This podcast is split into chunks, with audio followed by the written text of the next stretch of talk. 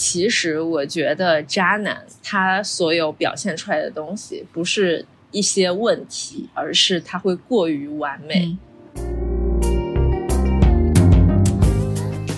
是你会发现没有办法从手机里面走出来，任何一个女孩都没有办法从男朋友的手机里走出来。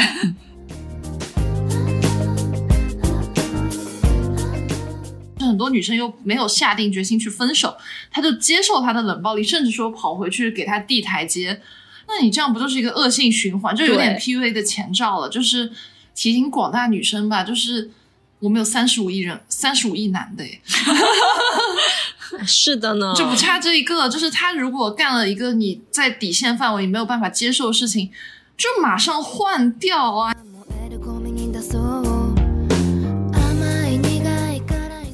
对，那其实我们这一期对于听友们来说是常听常新。当你对一个男的突然上头的时候，复习一下这一期。是的。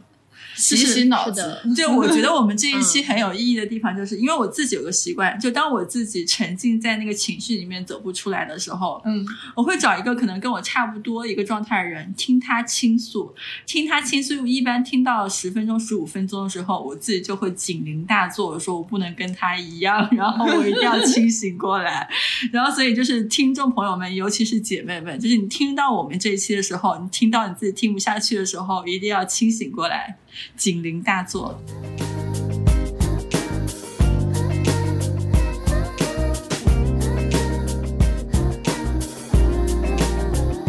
Hello，大家好，欢迎收听《末日狂花》，我是科科，我是潇潇，我是散发。我们上期呢，其实聊的是一个奇葩约会经历和完美约会 SOP 的拆解。我们评论区里面收到了非常多的听友给我们讲他们听完这些东西的感受，然后甚至我还收到了一位听友的私信，他说：“虽然我是男的，但我也想大声喊出那四个字，男的不行。”然后我们上期的那个评论区投票最高票也是让我们分享恋爱鉴渣小技巧，所以呼声很高的这一期主题，我们就准备早早的把它把它录掉。今天呢，我们会聊两个部分。第一个部分呢，就是聊聊我们三个作为恋爱苦主遇到的一些渣男故事。西安发老师甚至还有抓奸故事的分享，真的比较牛逼，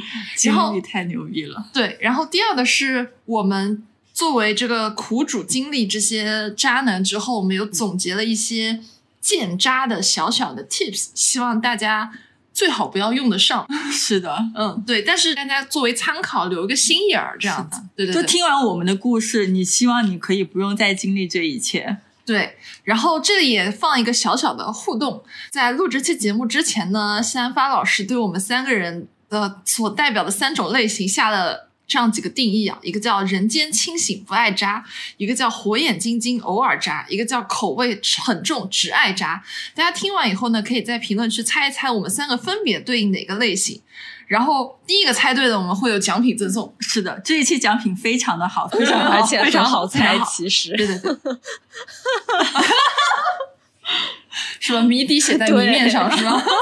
他说不需要听后面的六十分钟，我现在就能猜出来。很多人可能现在已经在评论区盲猜了。我们先经历我们第一趴，第一趴就是我们先聊聊，对我们作为苦主遇遇到的一些渣男的故事吧。就我觉得先请夏帆老师来讲吧，我感觉他会。就是这块很有话讲，我觉得那那我讲一个我学生时代遇到的一个超级大渣男吧，然后是一个非常刻骨铭心的回忆。就这个男生，其实我们是在学生时代恋爱，然后我们当时其实都已经想同居了，双方的父母也都见过了。在我们要找工作那段时间，他非常的贪玩，就每天都打 DOTA。但是那个时候的我心想，就是这就是未来我的结婚对象，那所有他的事情都会分一半给我嘛，就有一半是我的责任。于是他当时的简历和投递公司这些事情，全都是我帮他完成的。他也非常顺利的入职了一家非常知名的企业。入职完了以后，不到一个月，他就跟那个公司的前台在一起了。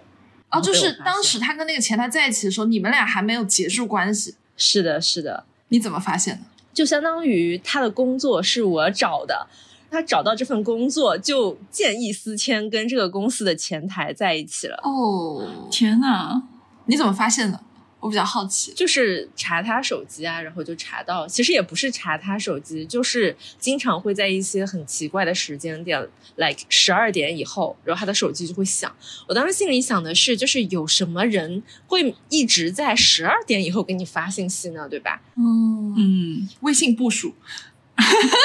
呃，微信步数是每天十点零几分，哦，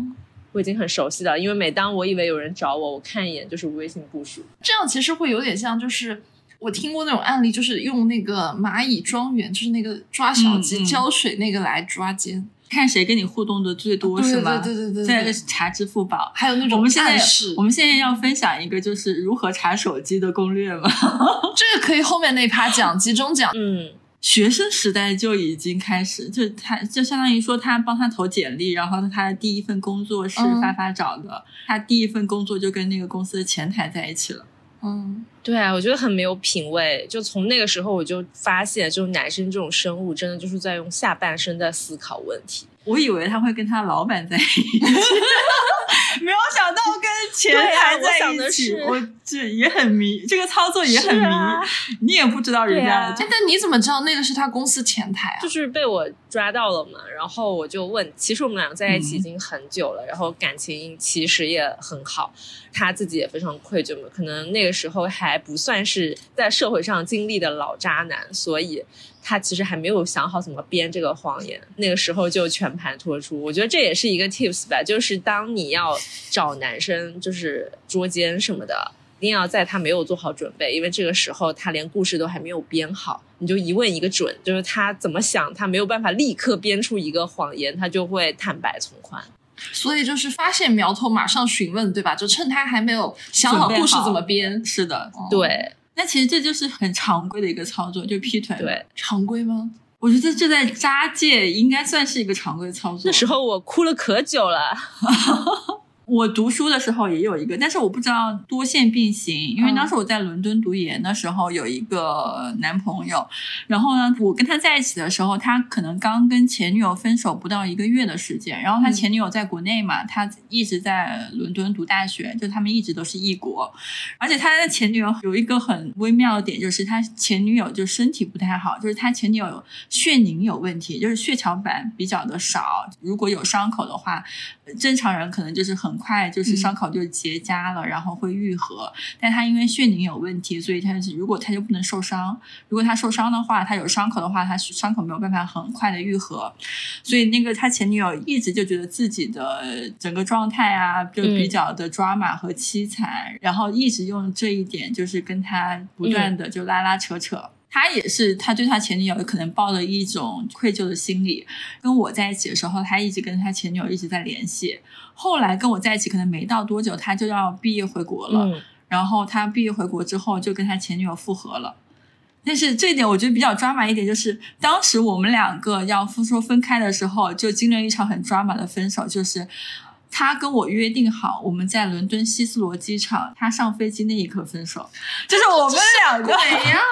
什么鬼？我们两个就是在伦敦希斯罗机场分的手，然后我在机场哭的不行，哭的稀里哗啦，哭到就是旁边都有个女孩来安慰我，你怎么了？嗯，我说我男朋友就是回国了，然后我们在这里分手的之类，就是我又一方面又觉得就很电视剧很抓马，就是你仿佛经历了一场机场分手这一种这种事情，但是你一方面又觉得很搞笑，你感觉自己在上演一部琼瑶，你知道吗？哦那你你又很入戏，你又很出戏，你就不知道自己在要不要分手都有这么仪式感啊？对，就是 太有仪式感了。但是这个很妙的一点就是，我觉得他这段感情，他其实不是一个很负责任或者是很有担当的一个角色。但是他跟我分手的时候呢，他又做了相对来说比较 nice，就是因为一般男生他在跟你分手的时候，他会就是说我分手一定要分得快。绝狠，就是他觉得如果他不分得狠一点，女生就会对他恋恋不忘，就会一直纠缠他。所以大部分男生分手的时候都会就是把话说得很绝，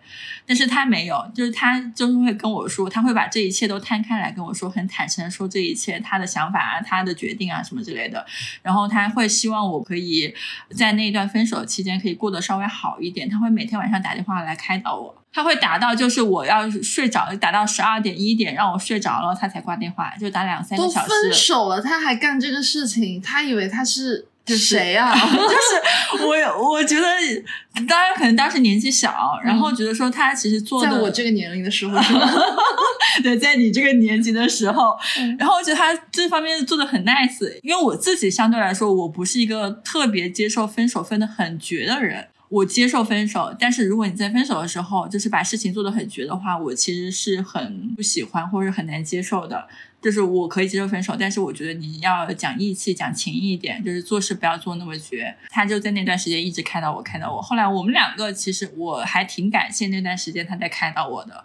然后后来我们两个的关系还是维持了朋友关系，甚至我以后面有一些感情的一些抓马的时刻，我都会向他咨询，因为他其实是一个很会谈恋爱的人。哎，所以这个男生他回国之后就一直跟他那个有血凝障碍的女朋友一直好到现在吗？还是说后来也换了？他后来就他们两个应该是在一起一年，后来他又出国读了个博士，又分手了。要不要每次分手都以这个出国作为节点？就是这可能是我见过最有仪式感的。是的，我我也没有想到，因为当时我们两个分手还特意有策划了一些仪式感，比如说去哪一家经常吃的餐厅再去吃一顿，然后在泰晤士河加分钟下面再走一圈，然后在希斯罗机场分手，就是特意安排了一套行程。好电视剧哦，就是我都想不到有什么形容了，真的就是好电视剧哦。是，听起来真的不是渣男的故事啊，我觉得听起来就很好啊。但就是在我们开始我跟他交往的那段时间，他其实就一直在跟他前女友拉拉扯扯。对，哦，那不行。嗯，就但是略微，我是觉得说渣男还挺复杂的，就是他有渣的一面，但是我可能我们现在这个阶段遇到的渣男，大部分都不是纯渣或纯坏的那种，就是他他还挺复杂的。真正的纯渣纯坏已经在我们约会阶段给他 pass 掉了就是这怎么 pass 呢？可以大家去看一下我们第一期，嗯第一期其实详细的讲了教你怎么在约会阶段把它 pass 掉。嗯，我们这一期只是相当于一个售后，就是如果你约约会阶段他他的渣让你没有发现，你怎么样在后面的这段时间发现这件事情？是我后来回想的时候，觉得他可能不是。是一个太坏的人，然后他只是很多面哈，很多面，而且他可能那一段时间他也是、也还挺年轻的，很处理很多事情上他也没有那么成熟。我觉得很多时候你可能是两个人就互相可能就是你的 chemistry 到一定程度，然后两个人一下上头在一起，然后在一起之后你会发现，诶，其实好像不是那么合适，对，然后这时候就开始就进入一种很纠结的状态。嗯，嗯，很多年轻的时候处理一些事情都挺不成熟的。我现在想想，我之前处理一些感情的时候 也不太成熟，可能也在背后被被很多人骂渣。我觉得这是一个成长吧，就每个人都会经历那嗯种不太成熟的阶段，有可能就会被别人当渣女了。嗯嗯啊，我还遇到另外一个，也是我想一下，应该是我就毕业没两年的时候，可能当时交往了一个 Web 三一个 Crypto 的一这一个男生，然后他也是我在伦敦认识的一个朋友。当时我他跟我室友是同学，就是他的学历方面背景啊，然后他的出身，他的那些全都非常好，就硬件条件非常一流的那种，然后也特别帅。去他一八年的时候就就跟朋友做 Web 三的项目了，嗯，我们两个在一起的第二个月，他就去欧洲出差了一个月，嗯做各种宣发、宣讲啊之类的。但是他当时那一天，他就跟我说他要回国了，来杭州找我。当时我在杭州，我就问他飞机什么时候，他就再也没有回过我微信了。就是从我问他什么时候，就飞机几点到杭州或者到上海，就这样人间蒸发了一个月。就是我怎么发微信，怎么打电话，然后他都不接。我在那个时候也学会开始看微信步数了。就是我看这个人是不是到底还活着，就看他是不是有微信步数，后来发现他其实人还是活着的，微信步数还在每天更新是吧？对，微信步数还在每天更新。然后在大概在过了一个月的时候，我有一天就是正好是出差，在出差回来的路上，在机场就突然收到他，就一个月之后就突然收到他的微信，他问我在哪里，说下个星期来杭州找我。来解释过去这一个月发生的事情，让你们见了吗？没有，就就是我觉得他很渣的一点是在这里，就是他后来跟我解释说，是因为他们那个项目出了问题，涉及到一些可能就是法律上的一些问题，然后他可能自己就有一些风险在，所以呢，他就隐藏了一段时间。我我不知道怎么解释这个事情，他就说下个周来杭州找我，那我说行，那你就当面过来解释这一切。到了下一周，大概是周四周五的时候，我就问他什么时候到，他又说是他这周有事，要下下周。然后他这样下周又下下周，大概又拖了一个月的时间，我就知道这个人就是言而无信嘛。然后我后来就没有再管他了，因为虽然他人间蒸发的那一个月我是很痛苦的，就是每天以每天看微信步数，每天看微信步数，讨来验证这个人是不是还活着。然后呢，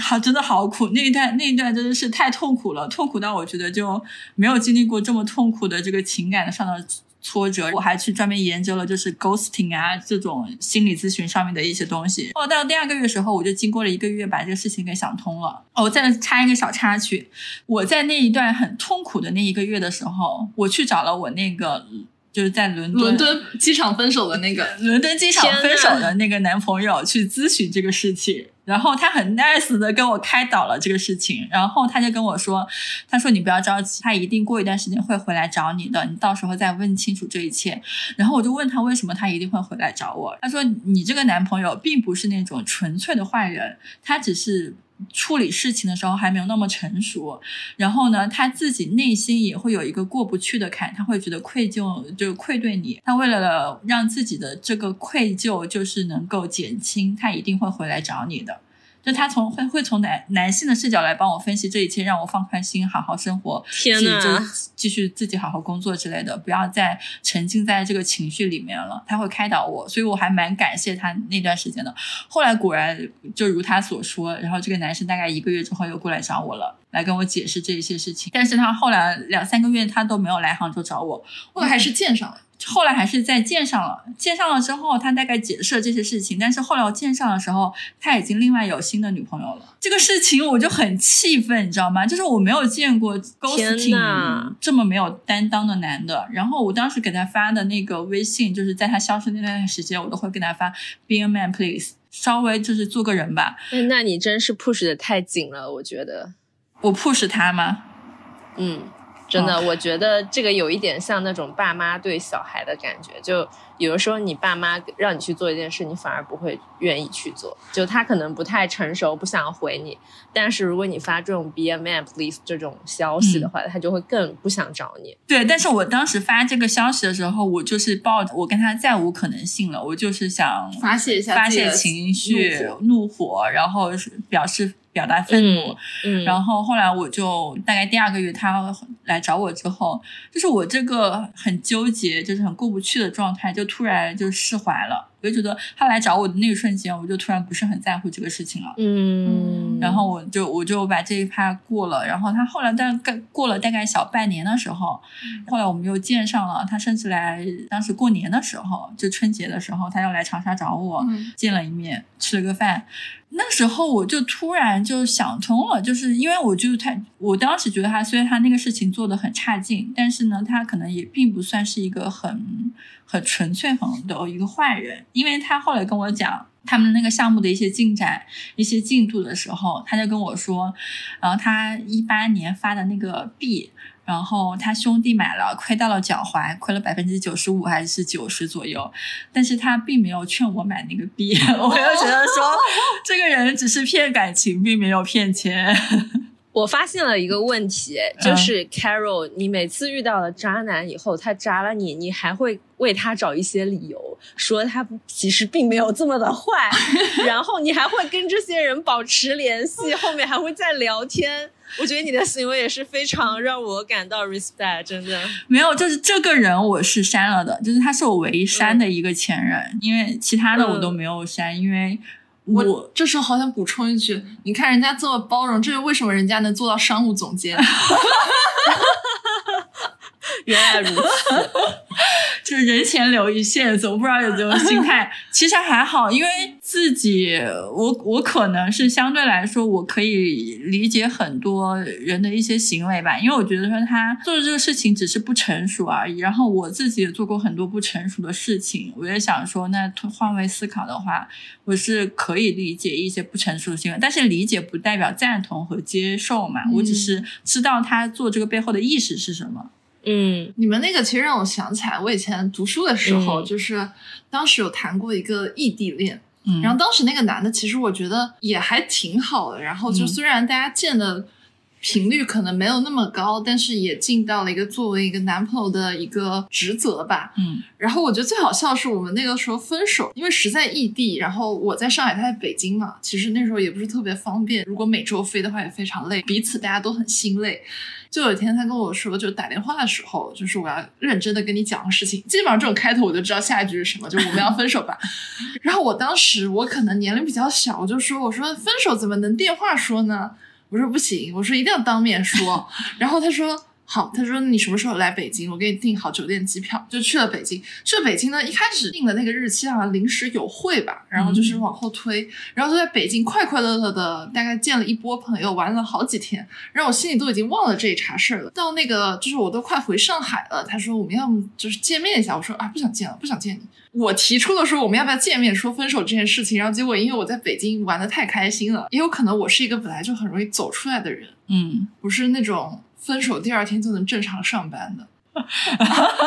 我们再开我确定讲的是渣 对女，穿插一些渣偶尔女出现一些渣女行为，我只是看了比较开眼，大家就缘分已尽嘛，you know，缘分已尽，就、嗯就就不要再互相那个牵扯了嘛。嗯但是我也有遇到那种就是 ghosting 的那种，之前有一任就是突然他他跟我说他去旅游了，我说好。然后旅游的时候，他去就是可能信号不太好的地方，然后他说一直在户外，信号不好。我说可以，然后也没事。然后我就觉得就有点像旅行的青蛙，你知道吗？就是嗯他偶尔给我发一个消息，我回一下，就大家就这种关系。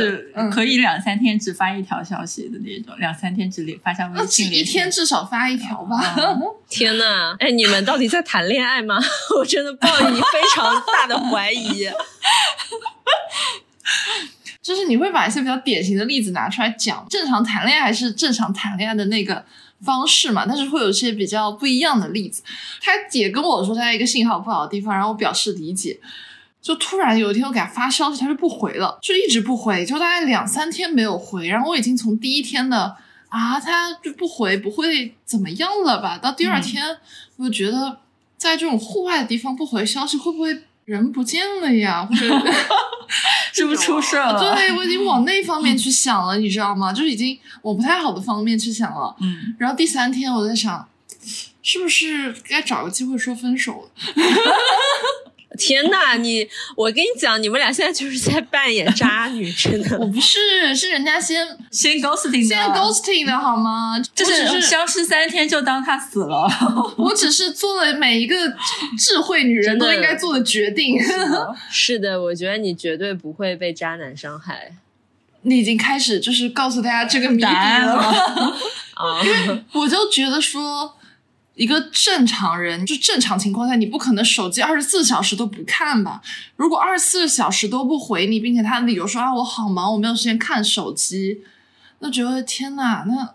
他没有手机，他连打车都打不了，他连买个东西都买不了，对吧？啊怎么可能忙到我觉得这是忙到，就像我们有的时候，你去洗手间，你都会带一下手机刷个微博什么，你怎么可能会忙到没有时间回微信？这就是没错。就如果他理由是啊，我最近工作太忙了，我不想回微信，那他怎么不回他老板微信呢？对不对？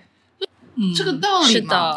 对我们都有过不回微信的时候，就换位思考下就知道 对方 处于一个什么状态了。就如果如果他真的很喜欢你的话，他真的不可能不回你微信的。就是一般来说，我觉得大家会漏的都是那些无关紧要的人。是的，是的，就是那种忽冷忽热，就是不那么喜欢嘛。对，忽冷忽热，说明你，被多线发展了，你就是他的一条鱼。就是你对只是其中他的一条线而已。这里面好想放一段什么“我像只鱼儿在你的荷塘 ”。哎，我好想听西兰花之前有提过那个被小三一年才知道的故事。哦，那个故事非常的精彩，因为我其实大部分的男朋友都挺渣的，挺外显的。对，但我觉得那种渣其实不能定义为纯渣吧，就是他们会有点浪。然后我有一个男朋友，就是非常的风骚，但是他的所有的条件都很好，所以跟他在一起的时候就是非常被他吸引。但他的那一些这个浪的这个点，有一点实在是太外化了。他是做 VC 的嘛，然后就经常要跟人家就是出去喝酒啊、喝咖啡什么。半年之后，我觉得我自己是没有办法承受在那种每天都在怀疑他今天去干嘛、明天去干嘛、昨天又见了谁。因为我是不查男生手机的，就除了我学生时代那一次发现了，那以后我再也没有碰过男生的手机。然后我自己特别讨厌自己沉浸在那种怀疑别人的心态，所以我就跟他说：“我说我们分手吧。”然后我们就分手了，分手特别顺利。但是因为那个分手呢，非常的和平，所以我们没仇没怨。就是后来就觉得，哎，其实我们还挺聊得来，我们可以互相当好朋友，就是只是不再是男女朋友了。OK，这件事情就这么过去了。直到我们分手后的一年以后，我也不在当初那个城市，他也不在当初那个城市，我已经觉得这个男的已经死了，你知道吗？就是我们再也没有任何的交集的时候，我的 ins 突然出现了一个女生的私信。就是我从一个小号非常小的小号，他在我的每一条 ins 下面都评论，请查看私信关于谁谁谁，就是我那个前男友的名字。然后我完全没有搭理女生，对，然后我完全没有搭理他。我想的是，我都跟他已经分手一年了，就是我看有的没的干嘛，就 I don't really care。然后结果他炮火式攻击，然后最后我实在是受不了，有一个女的天天在我的每一条 ins 下面在那评论，我就打开了我的私信。然后私信大概意思就是给我发了很多条很挑衅的话，然后就是说我那个前男友。我当时想的是啊，就这个女生应该是他的现女友，可能是在发疯吧，可能两个人吵架以后，然后翻出了什么前女友的资料，然后就去给前女友私信什么的。I don't really care，你知道吗？就是我一条都没有回，直到哦，我跟我的那个男朋友在一起半年吧，我从来不知道他的 ins 是什么，他给我表现的是他不用。然后那个女生给我的私信就把那个男生的 ins 的页面发给我了，直接在我 n 久不回的情况下发那个男生的 ins 账号的页面给我，我实在是忍不住我的好奇心，我就点开了那个 ins 的页面，嗯，就发现原来我那个男朋友他已经有一个女朋友了，而且那个女朋友他们在一起三年了，就是我看他秀恩爱的时间已经三年了，其中这三年就包括了我跟他在一起的那段时间。就是他在 ins 上狂秀恩爱，几乎没有个人生活吧，都是他跟这个女孩子在一起的，整个人惊讶住，你知道吗？我当时的想法是，那给我私信的这个女生一定是他的这个女朋友了。然后我当时很惊慌，你知道吗？虽然我觉得都是已经是一年前的事情，而且直到分手，其实我都不知道这件事情。然后我就想跟这个女生道个歉，然后我说哦，我我完全不知道这件事情，呃，什么什么的。然后我当时想说，就是他这个应该是他现女友。结果这个女生跟我说，就是她并不是这个女生，而是她也是这个男生所骗的另外一个女生。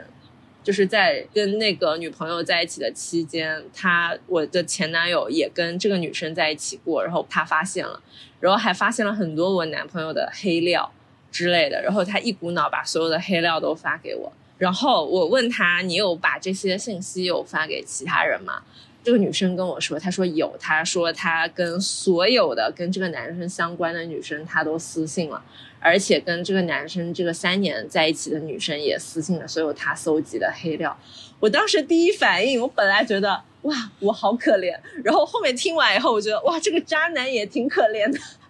他的社交圈现在应该已经被这些黑料所覆盖，连我这种一年前的前女友都收到了这个私信，就还挺报应的吧？我觉得他是怎么能找到就是跟他相关所有女生的这种社交平台账号的？后来我发现，就是这个女生她应该是爱这个男生爱的太深沉了，所以我觉得就是有个人魅力的渣男真的还是挺有两把刷子的，就是能让他如此沉浸和被吸引。在这段感情里面，我觉得这个女生她某种程度上应该是精神上是有一点受很大的损伤，不然她不会。就其实那个女生比我还跟这个男生在一起的时间更早一点，就是来已经快三年了，就是在最初的那段时间。所以其实已经快三年过去了，这个女生都还没有放下这件事情，而是在三年后不停的在私信这些女生跟这个男生周围的朋友。我觉得也蛮可怕的。就三年前有一个人伤害了你，三年后你再想尽一切办法用自己的时间和精力报复他。我先警告在听这期节目的渣男，就是不要随意的去招惹女生。谁知道你会不会招惹到一个非常认真的女生？然后你你以为你可以甩掉她，没有想到这个女生最后会想尽一切办法来报复你，把你这个渣的历史让众人皆知。我觉得这个是很有可能。我觉得渣男。不一定说你扎完以后你就可以拍拍屁股走人，你可能也会遇到这种女生给你带来一些很重的报应。是，我觉得我特别同意这一点，因为很多女生她就是把情感看得很重，然后如果她在这一段感情里面，她真的非常非常爱你，然后她在这段感情受到伤害的时候，她的精神状态和她的整个情绪是很难走出来的，甚至会做些一些她。超出他自我控制范围，对他有时候不能控制自己的那个情绪和行为的时候，其实渣男会受到，就是他会受到他的报应的。然后我之前也听过一个朋友的一个分享，对我有个朋友系列，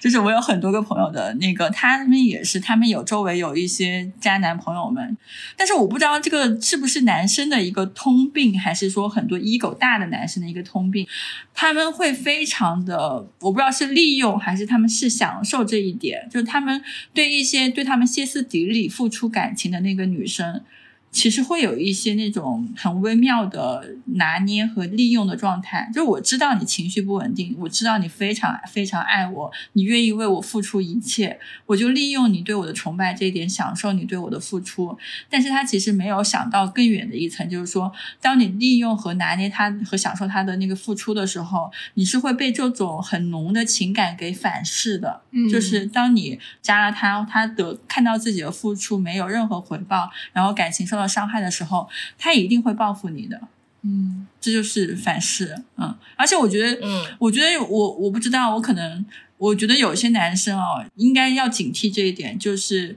不要去利用和拿捏一个情感很脆弱的人。就是你如果你要渣的话，你单身的情况下，大家就是有共识，有预期是一致的。你爱养养几条鱼，养几条鱼，就是没有人管你。但是你不要去拿什么正常的恋爱关系去 PUA 一个女孩子。对，嗯，对，不要伤害老实人。对，真的不要伤害好，不要伤害好老实女孩儿。就我刚刚就说的时候，就突然想到一个表情包，叫“上海很小，不要乱搞 ”。我还有一个表情包，深圳很小，不要乱搞。对对对对，就是因为本身现在就网络就把很多人的社会关系给扁平化了嘛，就像就刚刚散发举那个例子，他可以通过社交网络找到跟这个男的周围的，无论是前任也好，还是现任或者说朋友关系，然后会把这些不知真假或者说真真假参半的料就全部撒出去，其实都是还是一件对于个人名誉来说挺危险的事情，是的，所以大家就不要欺负老实人。真的真的不要伤害那种很脆弱的人。是，的，是的，是的，哎，我还挺想听谢安发老师说的捉奸故事的。好期待。哦，我真的，我觉得我可能是命不好吧，就是 可能或者是我太不好骗了，就每一次我都会遇到渣男的那个捉奸都是我自己发现的，哪怕他找一个理由，就是我们也可以和平分手，对吧？但一旦被我发现，这个场面就一度很难看了。我要给大家说一个非常好的屡试不爽。我有一次用这个方法捉了一次奸，然后还有另外几次在我的前男友家找到了各种他前女友的蛛丝马迹。我之前有一个男朋友，是我每一周都会去他家，周末，然后我们可能会在一起看个电影啊，或者吃个饭啊什么的。有一个周末，就是我去他家，然后我们看电影的时候发现那个电影就是需要付费，然后我们就登了那个腾讯视频，因为我是一个 VIP。S VIP，然后就登了我的账号，然后我们每一周都在用我的账号看。有一天呢，我突然去他家打开电视的时候，我发现就是那个腾讯就是他他家是小米电视嘛，然后那个腾讯影视是放在那个比较深的入口里的，点开以后发现他登的不是我的账号，然后你知道吗？电视是一个很神奇的东西，特别是腾讯在这个小米电视上的呈现非常的好笑，就是它一定会呈现它的微信昵称和嗯微信头像，就它不是一个额外的账号。哦，是，它是用微信微微信登录微信扫码登录的。然后我就看到了一只粉色的小狗，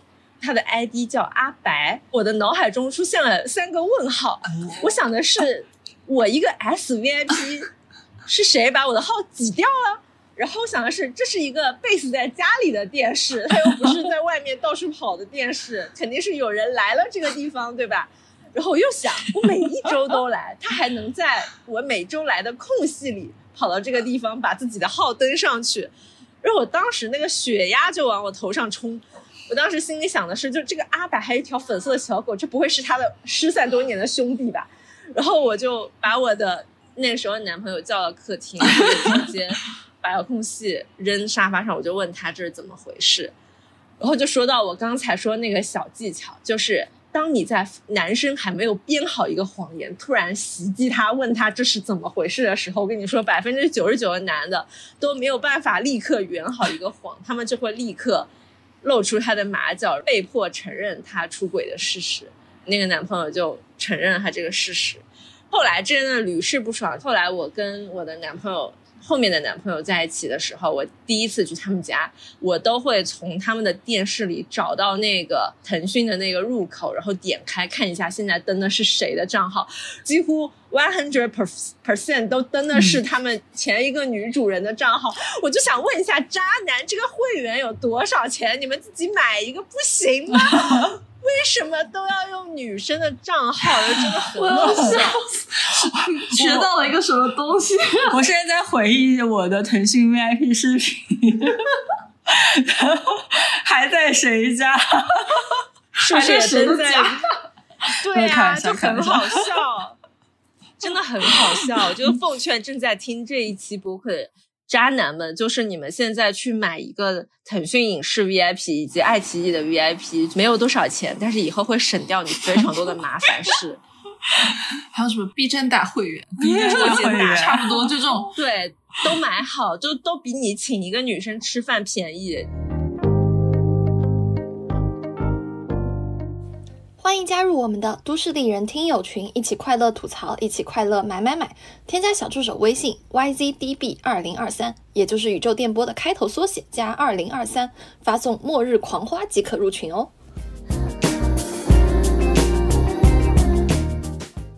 好奇还有什么这种捉奸小技巧？哦，有一次，但这个有一个口味很重的故事，但不是我的故事，是我朋友的故事。就他不是我的前男友，他是一个我们共同圈子里所认识的著名渣男，就极渣，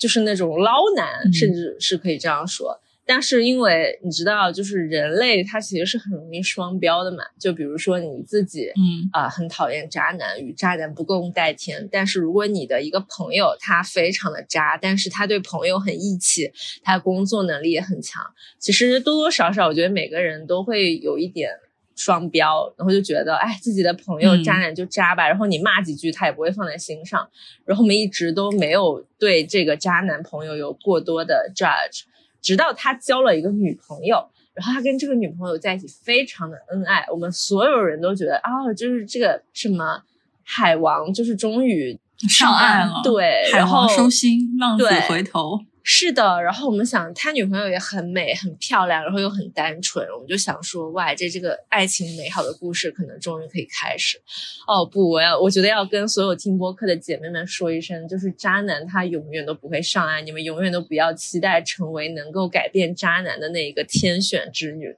不存在的。就是我们所有的朋友，在一个我忘记是跨年还是在什么圣诞的时间，我们就去酒吧去蹦迪，就是大家想说，哎，好久没有玩了，就是放松一下，去、一起去喝个酒吧。然后这个男生呢，他就带了他当时的这个女朋友，我们所有人都在一个卡上，都是熟人嘛，然后其实是没有什么陌生人的。但是呢，因为我们有很多卡朋呢，都是朋友的朋友这样子，然后这个男生，这个渣男真的是火眼金睛。然后我们当时的那个卡上呢，有几个额外的朋友，有的 couple 里呢，就刚好也存在一个渣女。这个渣男和渣女呢，就是棋逢对手，你知道吗？就是我跟大家说啊，有的时候就是在高玩的世界，他们甚至都不用言语的交流，他们只要一个眼神。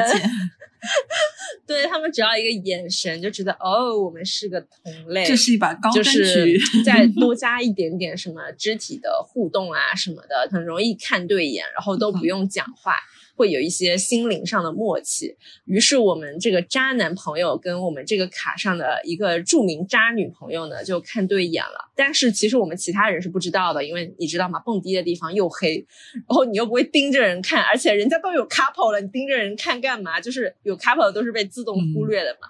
然后这两个人呢，就是突然在一个时间点就一起不见了。但是其实我们其他人都是没有发现的，因为有主的那种人，谁会多看两眼？根本我们就不放在眼里面。但是那个男生的女朋友非常的不安，就很着急嘛，因为她也知道自己男朋友是渣男出身，其他人是没有管的。直到就他们两个消失的时间稍微有一点久，然后那个女生就去找她男朋友了。精彩的部分来了，就是她女朋友就当场在那个酒吧的卫生间捉奸，就踹开了那个门，然后两个人正在逼，就是马赛克不可描述。那个女生就当场在厕所捉奸了，天然后，就很尴尬，你知道吗？然后那个女生就更令我们惊讶的是，那个女生她并不是空手去的，她拿着一个玻璃杯去的，所以她发现了那个场景的时候，那一男一女出来以后，其实是很快就出来了，因为很紧张嘛。然后三个人就直接冲去，冲到了公共场合，然后那个很生气的女生就直接用那个玻璃杯去砸那个男生，结果没有砸到那个男生，反而砸中了一个路人。砸中了那个路人的眼睛，然后那个路人的眼角膜被砸破了，当场直接把那个路人送到医院。你知道吗？就更令我们这群人无语的是，就这个渣男和这个渣女都不愿意承担医药费，人是女的砸的，然后但女的砸是因为这个渣男很渣，然后他就成为了我们当天晚上一个复杂的心理节目，你知道吗？就是作为群众，我们吃瓜吃的非常的过瘾，啊，但是 就这个路人是真的很惨。路人好可怜哦。对，那这是就是我身边捉奸捉的最抓马的一件事情。渣男他就算跟你在一起了，他还是有可能干出一些非常可怕的举动。就是在我当时的世界三观里啊，我是没有想到你的女朋友跟你在一起，在一个局里，你都能做出这样的事情。我真的觉得就是艺高人胆大。真的艺高人人胆大，天呐！我现在不应该说他们是高端局，我觉得这一把太低端了，真的就很就玩的很就就很没意思。我觉得玩这一我还以为是在这上面看对眼，然后私底下可能怎么样，对但是这种真的就是你当场就，然后女朋友也在，这这不就是对自己是不是对自己的就是这种隐藏技术太自信了，还是怎么样？是你就其对就何必呢？就想很想问一下，图这一小时吗？就是图这一次吗？何必呢？就我觉得渣男有时候想法真的是我们没有办法理解的。之后这个渣男就再也没有出现在我们这群朋友的圈子里了。我觉得这也是很引以为戒吧。对，就是你你的嗯品性很渣，一开始你的朋友可能还是会对你双标，可能还会包容你，就是觉得哎你渣就渣吧，就是但是好像好像也没有那么违反道德。但是如果你在他们的面前被捉到或者怎么样，其实没有人会站在你这边的，就是你只会沦为别人茶余饭后的一个笑柄。对，这样因为这个事情反映他又控制不了自己，又渣，然后呢又没有担当。，对，就其实不讲是的不讲义气或不讲就没有担当，其实可能朋友都没得做了。嗯，是的。哎，讲完口味这么重的，大家可以讲讲口味轻的。凯尔老师还有什么口味轻一点的吗？我觉得我没有那种特别特别有意思，就是特别抓马的故事可以供大家分享。但是我觉得我扎的都很，他们都扎的很不露痕迹。怎么？这是我后来反应过来才发现，妈的，这是个渣男。哦，我有那种谈了就都分手了快一年，然后从一个共友口中得知我那段时间是在被渣的，啊，对的，啊就是就你不知道嘛，你当时没有意识到他可能劈腿了或者怎么样，就那个人掩饰的非常好，但是后来可能过了一年，我就是一个共有聊天聊彩，嗯，才发现当时是他干了一些对不起我的事情，哦，但是我都已经啊一年，我都有点忘记了 就后知后觉的被提醒了一下，你知道吗？嗯我觉得我遇到这个 drama 故事比较少，是因为我自己有一套自己的建渣的一些小小的细节。对，你会一开始就把这这些人给筛在外面，对对对对。然后我们接下来就聊一下我们这个这期节目的第二趴嘛，就是我们来给大家分享一些建渣的小小的 tips。我们会一人一条，就比如说我先说一条，然后嗯潇潇说一条，三发再说一条。然后我们说这条的时候呢，其实是出于我们个人的经验，或者说我自己看到的一些事情，我总结的，它可能会比较的片面。嗯，然后，如果我们大家同意，那我们就都说同意，然后我们就转下一条。如果大家对这条有一些意见或者有些嗯评论的话，我们可以在这条上再更多的讨论，好吧？嗯，好呀。然后我先分享有一条，就是说看他对服务员，然后对猫猫狗狗的态度的的态度，这其实能反映出来这个人有没有同理心。就因为因为你们一般第一次吃饭的时候，你就可以观察，就是说他对于餐厅的服务员，或者说帮你拉开门的那个门口的前台小哥或者小姐姐，他态度怎么样？如果他是那种呼来唤去的，然后就是把自己当大爷的那种态度，我就觉得很不行，很减分，就觉得这个人怎么没有礼貌？是的嗯，嗯，是的，就是其实看一个人对待相对弱势群体的态度，就可以看到他对于这段亲密关系的一个态度。还有那种对于路边的什么流浪狗狗、猫猫，如果是那种，就是我可以接受你怕猫怕狗，对吧？大家就直接嗯走过去，但是我不能接受说你还要去恶意的逗一下猫猫或者狗狗，我觉得这样是嗯不好的，没有同理心嘛。我觉得这是一条。对对对，这条我相信所有就是大家都有共识。是的，对，香香呢？我有一条就是一定要看一个人解决问题的方式是什么。怎么说？就是就是他如果一个人他解决问题的方式是逃避，嗯然后是拖延，就他这个问题不一定是感情上的问题，比如说他的工作、他的家庭，然后嗯，他跟他父母的，然后或者是他跟他朋友之间，或者生活中突然出现的一些问题，他解决这个事情的态度是拖延、回避、找借口，甚至推卸责任，把这个责任推卸到其他人身上的话，那说明他对待所有的问题，包括感情问题，也是同样的一个。一个招数，就同样的一个处理方式，那说明这个人他就是以处在一个非常不成熟的态度，然后这个不成熟就会导致他会扎到别人，就这是我的一个感官，因为我感觉，比如说那个 ghosting 的那个 B 圈的 crypto 的那个男生，他就是处理这种棘手或者是他有愧疚的问题的时候，他就是会回避。那是可能不是说他有多坏，但是他就是会伤害别人。我就是我觉得就是看一个人他处理问题的方式是什么，这是我的一个小 tips。嗯，谢安发老师，我说见渣就是稍微有点搞笑了。就是我可以鉴别，但是我控制不了。对，啊，我觉得我在见渣的思想上跟你们俩有非常大的区别。其实我觉得渣男他所有表现出来的东西，不是一些问题，而是他会过于完美。嗯就渣男，其实他的业务能力哦超级强，他的共同理心啊、共情能力都超牛逼。就他甚至是可以见人说人话，见鬼说鬼话。你们两个第一次聊天，他可以让你向下兼容，让你聊得非常开心，然后觉得他又牛逼又有素质又怎么样，收入又高，然后又好厉害哦，什么都会，又会为你着想。然后我认识的渣男很多都是这样，他们其实自己的套路非常深。如果对待一些小女生或者是一些比较单纯女生，其实就是超级轻松拿捏。而且也不会展露出非常多的什么人性的恶劣呀、比如说呃显得很没有素质、很没有品，其实也不会，就是他们知道孔雀如何开屏，而且会非常有深度的开屏，就不是说哎我有多少钱怎么样，那其实算很 low 的渣男，很有格调的渣男，他其实说不定他说的都是谎话，就是他可能不是那种 show off，而是在给你造梦。他会观察你是一个女生，比如说你崇拜什么样的男生，比如说你崇拜知识很渊博的男生，他就会把他自己平时看的一些东西，然后说给你听，然后可能会稍微包装一下。然后如果你喜欢的是其他方面很优秀的男生，他可能比如说留过学的，你对海外经历有兴趣的，他可能也会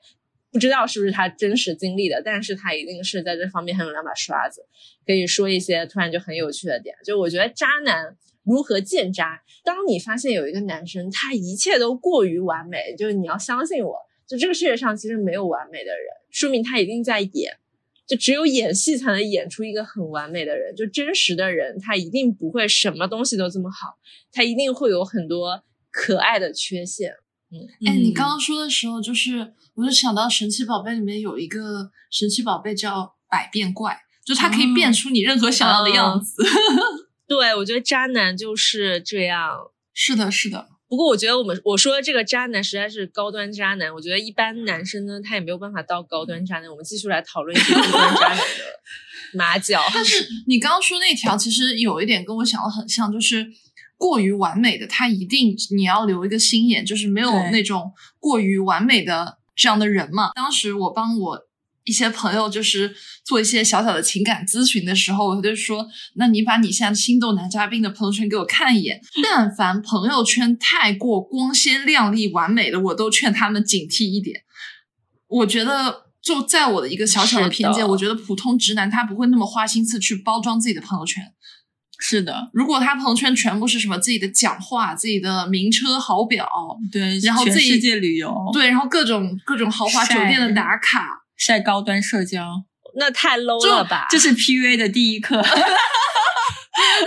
付费 PUA 课程第一课。就他们管这个叫展示面，朋友圈就是你的一个展示面。如果展示面太过完美的话，请一定留一个心眼，这个男的可能他隐藏了一些什么东西。对，嗯嗯，不过我觉得现在还在朋友圈发什么手表呀、车子啊之类的男生，就他已经过时了，他是应该 update 一下他的 PUA 招数了。那现在发什么股票收益率吗？啊，发持仓或者晒风流，就是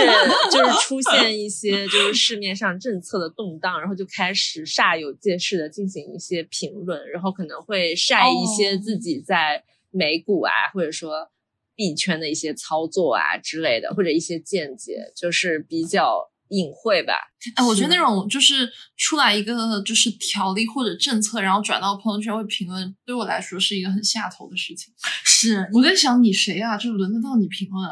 我想起来，我当时对一个前男友，就是忽然觉得下头，或者说忽然觉得说没有那么喜欢的一个程度，是他在。就是在川普上台那个期间，疯狂刷了一个月对川普的支持，然后就瞬间清醒了。好下头啊！一个月，真的就发了一个月纸，关 他什么事啊？然后我就瞬间清醒了，我说：“嗯，我不能爱上这种男的。”太离谱了！其实现在大部分的男生可能都学精了，他只会是晒，就像刚刚发发说的，就是晒一些自己的 portfolio 啊，一些持仓，一些操作，然后可能再晒一些真的三件套、滑雪、whisky，还有一个什么 金的三件套，偶尔还有就是可能是那个户外吧，然后就是滑雪哦，滑雪、高尔夫。嗯，高尔夫就是太太商务了，是吗？太商务和就是太有年纪了，就是一般都是 whisky 滑雪和那个，要么是户外，要么就是冲浪，就是这种这种东西。哎，我每次碰到这种晒威士忌的，就是因为我以前做过一段时间相关的行业。然后我都很想去去杀一杀人家威风，你知道吗？就是我倒要看看你是真懂还是假懂。就如果 如果你说出的牌子都不能超过五个的话，我都觉得你这人装的是不是有一点过？就是妈的最烦装逼的人。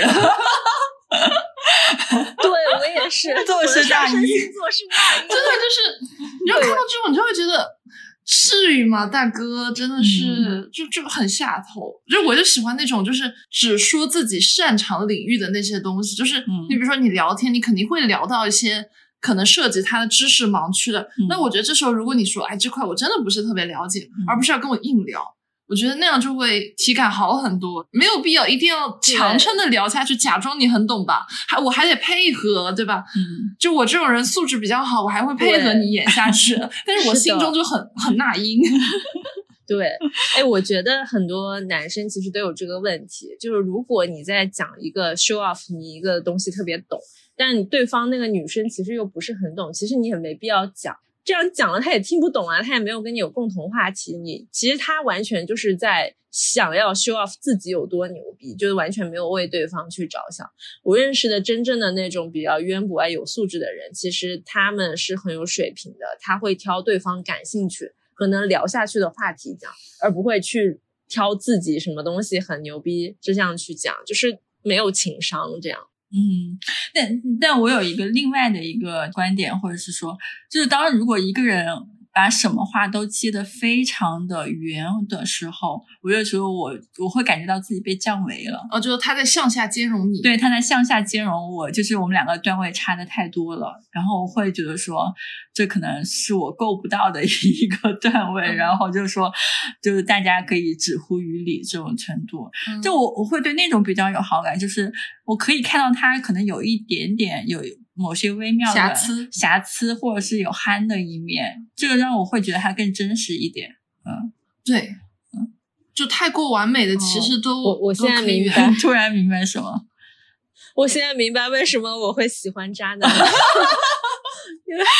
因为正常的女生，像 Carol 刚才说的，就是遇到渣男的话，第一反应就是发现自己被降为什么，就是遇到渣男就发现他是渣男就躲开嘛。然后嗯我遇到渣男的想法是变得很兴奋，然后是想的是我靠，还有什么套路我没有见过，很高手过招，高手让我来看看你用的是什么套路。对。哎，我在我这边看到潇潇写了一个特别厉害，他说在微信记录搜加切换微信账号，你可以展开说说吗？就是我们刚刚其实聊过看男朋友手机或看就是这一个环节嘛，然后很多人查男朋友的手机其实是有一个进阶的，有些人会开始搜，一开始会搜一点零版本是搜宝贝，搜那个亲爱的，搜什么什么之类的，嗯。但是现在很多人已经不喊宝贝或者是亲爱的了，嗯。然后现在会直接就你搜加会，因为他们在聊天的过程中，如果有一些那些行为的话，就会说是你家还是我家，哦，直接搜加，你可以搜出很多很精彩的对话。真的吗？那我来搜搜我的。突然，我对我自己也很好奇。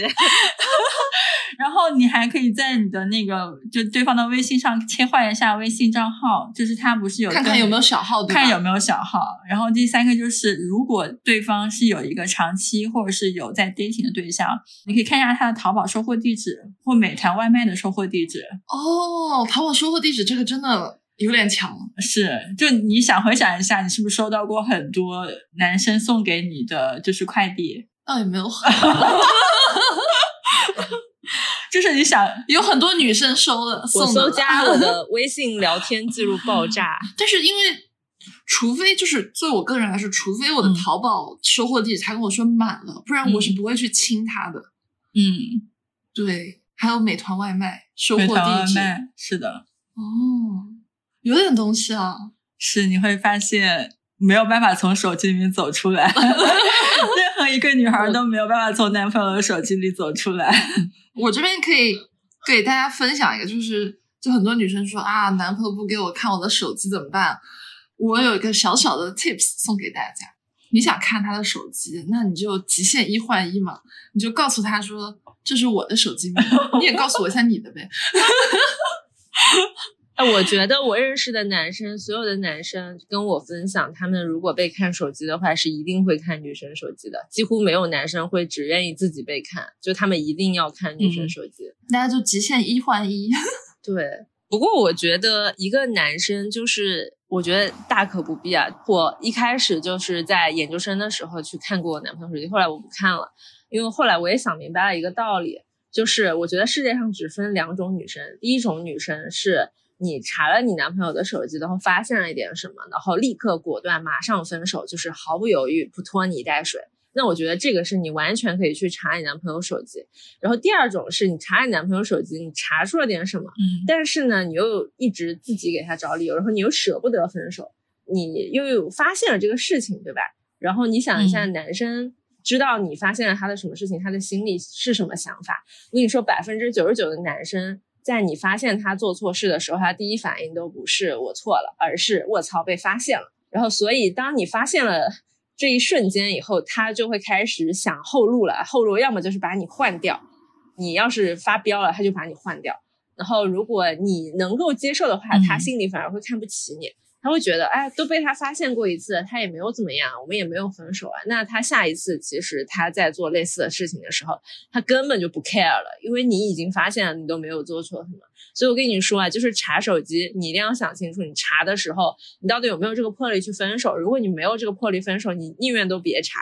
对，就是我觉得。对的，而且就是有些我听到的案例啊，就是有些男生他会觉得说。女生就他当时的女朋友一旦没有符合他的想法或者他的要求去做一件事情，他就会开始冷暴力。但是很多女生又没有下定决心去分手，他就接受他的冷暴力，甚至说跑回去给他递台阶。那你这样不就是一个恶性循环，就有点 PUA 的前兆了？就是提醒广大女生吧，就是我们有三十五亿人，三十五亿男的，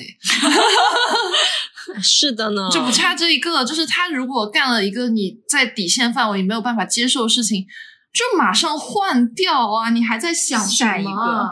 对吧？对啊，世界上爱你的人这么多，干嘛要选一个垃圾？对呀，就不要在垃圾堆里找男朋友了呀！这句话听起来像对我说的，不好意思，误伤到了。合理合理，我习惯了，先骂自己。对，哎，但是还有就是，我会觉得说那种一上来就说自己是渣男的，嗯，不是，这其实跟我们上一次说到的，就是在约会的时候，男生说什么话题，你要马上心里有一个警钟敲响，就是他一上来就跟你说他过去有一些渣男的行为，或者说他觉得自己就是渣男，这种就算了吧，他自己的底线已经那么低了，对，他在降低你的预期嘛，然后他也不在乎自己。在你心中的形象，那其实是说明他以后你做的事情一定比他说的这个下限更低。对对，他要先降低一下你的预期。嗯，我觉得就是有一个经验是，如果你跟这个男生聊起他跟他的前任分手的原因，如果他所有分手的原因都是在说他的各种前任不好的地方，你就要很注意了，因为大概率这个男生就是很不愿意负责任。而且他当时既然选择了跟这个女生在一起，其实有一些问题他可能早就知道了，只不过最后他把这个东西拿出来当理由。我是觉得说，就如果他在你面前说前任的不好，那你也有可能成为他跟下一任说的时候嘴里那个不好的前任。对，是的。我其实这一点我特别不能接受，我成为别人口里的谈资，就就是变成他说的那个什么之类的。我对这一类型的人是极力避免的。就是当我知道，比如说我跟他第一次见面的时候，他就跟我细数自己过往的情史啊，我跟谁谈过，对我跟谁 dating 过什么什么之类的。就是如果他第一次见面，他就我就知道他所有事情，我就知道他。这一套一定是跟所有人都是这么说的，那我就会成为他嘴里的那一个某一个谈资，然后我就会极力跟这种人避免交往。对，他就物化女性嘛，就有点像集邮一样，就是他说把跟谁跟谁谈过恋爱，或者说跟谁约会过，然后当做一个炫耀的资勋章，勋章 是的这种感觉，我觉得不行，这种不行，就很物化。对然后还有一点是，也是。我想提醒大家，就是他可能是一个见渣的小小的 tips，就是你们俩聊天的时候，如果他。多数时间，就你可以去看你的聊天记录嘛。如果他多数时间都在聊他自己的事情，比如说我今天干嘛，就是我的这个主语太多了。但是你，就是你今天怎么样？你今天过得开心吗？或者说你最近有遇到什么事情，就是需要我帮你吗？就类似你的这个频率出现的太少，就说明他只在乎他自己。是的，他一点都不 care 你的任何的生活动向啊，或者说你的喜怒哀乐啊什么的。那这种的话，就是。他 maybe 只是把你当一个当下想要倾诉的对象，是的，就是说明他他只在意自己话，说明你这个位置的，就是这个女生这个位置的人换成另外任何一个人都可以，就是哪怕现在跟他聊天微信聊天的不是你，是另外一个女生，他也会是同一套的一段说辞，然后群发嘛，群发。哦，还有就是男生如果不回你信息，他大概率就是不喜欢你。因为我认识的所有的，就算是很渣的渣男，就是他们可能一开始很上头，后来他不太喜欢你的时候，他也不是很会回你信息。我觉得生而为人啊，就现在大家对手机的依赖程度这么高，你不太可能一两个小时，你不说两个小时吧，你四五个小时你不看手机都是不可能的。然后，如果是很喜欢你，或者说你们是恋人的关系，你的一个消息，就我觉得恋人的基础操作应该是就把你置顶，对吧？就是你都不把恋人置顶了，你要置顶什么东西啊？股票群吗？是的，所以就是如果你给他发信息，你发现大概四五个小时，或者说经常七八个小时，或一整天，甚至隔天才回你，那就真的没没救了。就是他一定是对你没有什么感觉了，基本上可以分手了，不用在这里临时自己。对，是的，我还想到一点，就是现在不是春节前的摸鱼时间嘛？就是现在这一段是所有的打工人或上职场人的摸鱼时间。如果在这段时间以及在春节的七天假期内，如果这两个黄金的摸鱼时间他都不主动联系你，甚至不回你信息的话，姐妹们真的可以换人了，就说明人家在很空闲的时候都不愿意回你，对，都不想理你。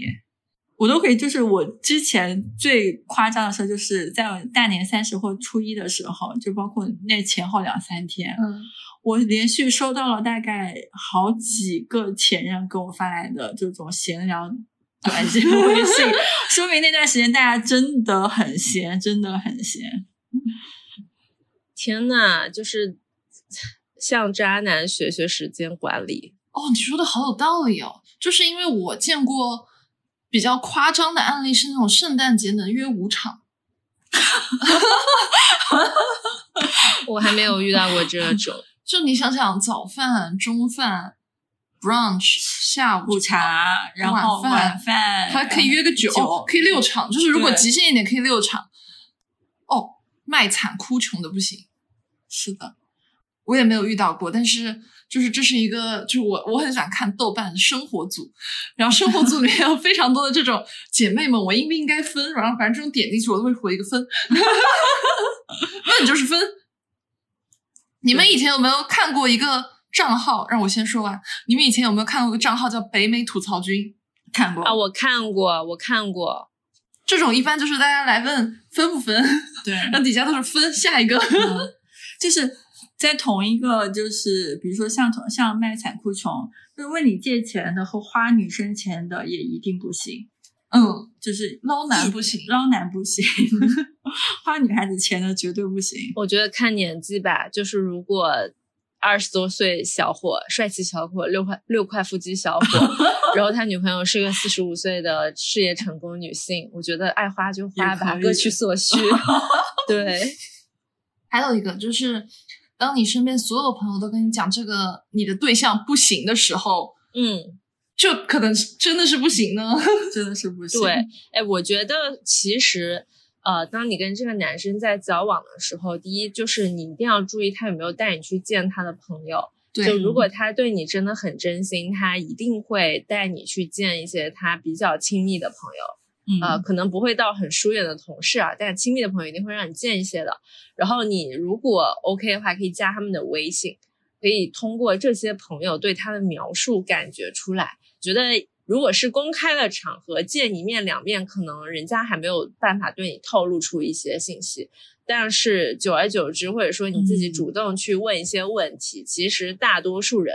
他不是你男朋友本人，其实他们也不太会说谎。对，就是他们也不太可能专门为了你去对一些口径啊什么，其实你还是能稍微问出点东西的。嗯嗯，是的。其实我后面还想问一下，就是其实我发现鉴定真的不难，难的是什么呢？难的是分手，难的是 鉴定完之后分手。我我我一般鉴定完了就在一起了。那你觉得难的是什么？难的是控制自己呀。难的就是把它筛出去，坚持底线是很难的一个事情，坚持难而正确的事情。对，那其实我们这一期正确的事情，对于听友们来说是常听常新。当你对一个男的突然上头的时候，复习一下这一期。是的，洗洗脑子。就我觉得我们这一期很有意义的地方，就是因为我自己有个习惯，就当我自己沉浸在那个情绪里面走不出来的时候，嗯，我会找一个可能跟我差不多一个状态的人，听他倾诉，听他倾诉。一般听到十分钟、十五分钟的时候，我自己就会警铃大作，说我不能跟他一样，然后我一定要清醒过来。然后，所以就是听众朋友们，尤其是姐妹们，就是你听到我们这一期的时候，你听到你自己听不下去的时候，一定要清醒过来，警铃大作。就你听到一个点，觉得说，是哎，怎么我现在这个好像是有这些倾向？对，你可以评论区留下嗯点那个时间出来，留一个评论，然后我们来帮你骂醒你。对，我我也有一些想法，就是你跟男生 dating 或者说在一起的时候，其实你要想一想你自己到底要的是什么。比如说，如果你只是要一段快乐的关系，嗯那我觉得其实渣男他的业务能力其实是超越所有的男生的。就是你要快乐的话，渣男会让你非常非常快乐就他绝对不会像很多直男癌一样一直气得你半死，就是他什么都非常完美，非常好。但是呢，你就不要寄希望于你跟他会有什么长久的关系，比如说渣男、海王上岸这种，就他们其实并不会因为任何一个女生上岸，就他们爱的只有他们自己。就是当你想清楚了这件事情以后，哪怕你的男朋友你现在发现他是个渣男，然后你要想想，其实你要是什么？就是如果你要的并不是一个天长地久的什么东西，那你开心就好。就如果你要的是一段非常 serious 的 relationship，那你就立刻换掉，就是不用想了，就不用浪费自己的时间。我觉得女孩子的时间是很宝贵的。对对与其花时间在渣男上，不如花时间在自己的事业上。是这是我非常坚坚持的一点，就是我跟身边特别多的女生朋友就说，你都花时间在这上面，干嘛把这不把这个时间花在自己身上啊？对，嗯，对，而且我觉得很多男生，包括渣男，他们都有一个观点是，就是老子先赚钱，然后女的就先不用考虑这么多，等我赚到一定的钱的时候，我要什么样的女生没有啊？就我觉得这个话对女生来说也是啊，你就搞钱呐、等你钱多了以后，你想要什么样的男朋友没有啊？对呀、对呀、对呀、就到时候就是我们搞清主次主次矛盾嘛。对，我觉得嗯。女生如果用渣男的思维去思考问题的话，你的格局会被打开。是的，嗯，豁然开朗，是的，就是大家就与是其被渣，不如把自己渣男化。哎，不不不，话不是那么 说，话不是那么说，就是我们不推崇任何人在感情中去当那个渣的角色。是的，我们只是觉得说，就大家，如果你想要认真的跟你现在身边的这个对象要进入一段稳定的关系的话，嗯专一肯定是我们的底线嘛，对吧？是是是，我们今天聊的这些渣男呀、贱渣呀什么，其实也是针对一小部分人群。对嗯，还在渣海里沉浮的姐妹们，对，就是我们也不是说所有的男生都是渣渣男男，也你不想分手，我们也没有说一定要强硬的劝你分手，是我们只是给你提了一个小小的建议，因为是的渡人这件事情是我们没有办法做到，只有你自己才能去渡你自己，而我们所说的只是一个相当于就闺蜜夜话的这样一个状态，然后跟你聊一聊我们遇到过的一些事情。是的，是的，那我们这期差不多就到这里吧。好的，我们刚刚也在想说，之后也请一个渣男来给大家现身说法一下。现场答疑，渣男的内心是如何想的？对，大家有什么问题想要问渣男的，可以在我们评论区留言，好的。我们到时候直接从渣男的视角给大家来回答这些问题。对，渣男强求匿名，然后如果你也是那种曾经的渣男，或者说现在的渣男，然后你觉得你可以从你的视角来给我们分享一些你的故事，也非常欢迎投稿。报名真的报名报名，然后你可以添加我们小助手的微信，我们的微信也在收 note 里面会放。对，是的，期待大家多多来找我们聊天，然后多多进我们群里聊天。那我们今天这期就这样吧，拜拜。拜。拜拜。But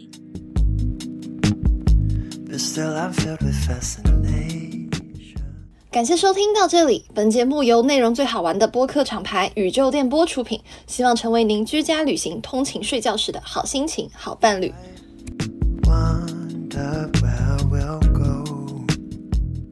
点击订阅按钮，不错过我们任何一期的更新哦。如果你是在小宇宙、喜马拉雅 APP 收听到我们节目，可以在 Show Note 界面找到加入我们都市丽人听友群的进群方式。如果你是通过苹果播客或其他平台，可以添加微信号 yzdb 二零二三，也就是宇宙电波的开头缩写加二零二三，备注末日狂花即可加入群聊哦。我们在群里等你一起快乐吐槽，一起买买买。